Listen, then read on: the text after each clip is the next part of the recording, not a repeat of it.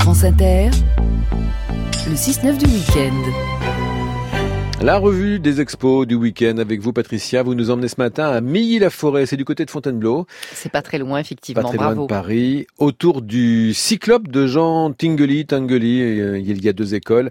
Euh, c'est devenu aujourd'hui un, un lieu d'art contemporain. Et vous en parlez avec François Taillade. Il est le directeur de l'association Le Cyclope. Bonjour François Taillade. Bonjour.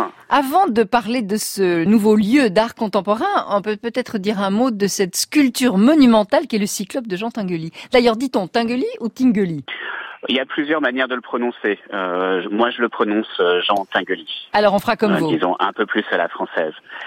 Donc le Cyclope, c'est une œuvre euh, monumentale de Jean Tinguely et euh, de ses amis et sa femme Niki de Saint-Phal. Il y a une douzaine d'artistes euh, qui sont réunis euh, pour euh, la création de ce lieu, mais c'est Jean Tinguely qui a donné l'impulsion et conçu ce site, tout en laissant la place à des sculpteurs, par exemple comme Armand, César, Bernard Luginbull, euh, des peintres comme Larry Rivers et aussi à deux femmes artistes, Eva Epli, sa première femme, et Niki de Saint-Phal, qui a euh, énormément contribué euh, à la construction et à l'image euh, du cyclope. Et qui a recouvert certaines parties de miroirs, 400 mètres carrés en tout, je crois.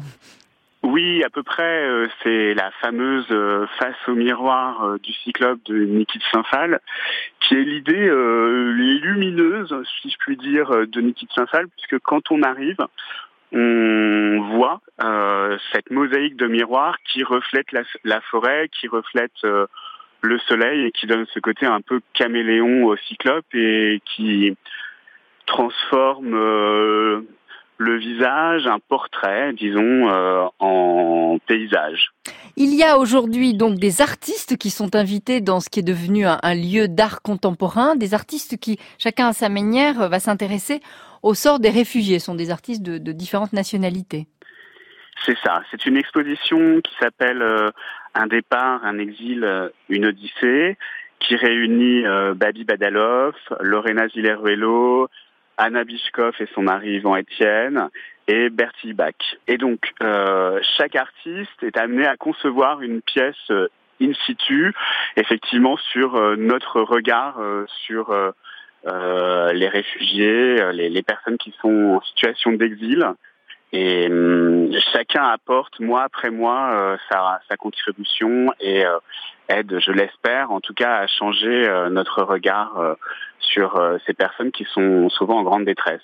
Alors on peut pas parler de tous les artistes, mais si on prend par exemple Ba- Babi Badalov, euh, lui il est né en République d'Azerbaïdjan et il a cette particularité d'associer des mots à des images. C'est ça. Il a réalisé un énorme collage puisque euh, le, la clôture qui entoure le cyclope fait à peu près 800 mètres de long. Et euh, dessus on a posé euh, à peu près 80 mètres de palissade. Et dessus il a composé un collage à partir euh, d'images qu'il va chiner, fouiller, euh, surtout à Barbès, là où il habite, dans le 18e arrondissement. euh, et hum, il va composer comme ça une histoire à partir de, ces morceaux d'images euh, et sur lesquels il va rajouter du texte, qui est euh, une manière de s'approprier la langue. Il parle plusieurs langues. Et en même temps le français donc n'est pas sa langue natale, donc il arrive à la retravailler, à la transformer, à former des mots valises et à nous faire réfléchir sur notre propre langage aussi. Est-ce que vous diriez, François Taillat, que ces cinq artistes dont nous parlons ce matin sont tous des révoltés Pour reprendre ce que disait euh, Tinguely, l'art c'est de la révolte? Oui, en tout cas il y a un engagement. Le cyclope va bientôt euh, scintiller à nouveau. Il faut le restaurer. Il faut dire qu'il a été abîmé parce que bon, il est en plein air. Hein. Il, y a les, il y a les aléas de la météo là.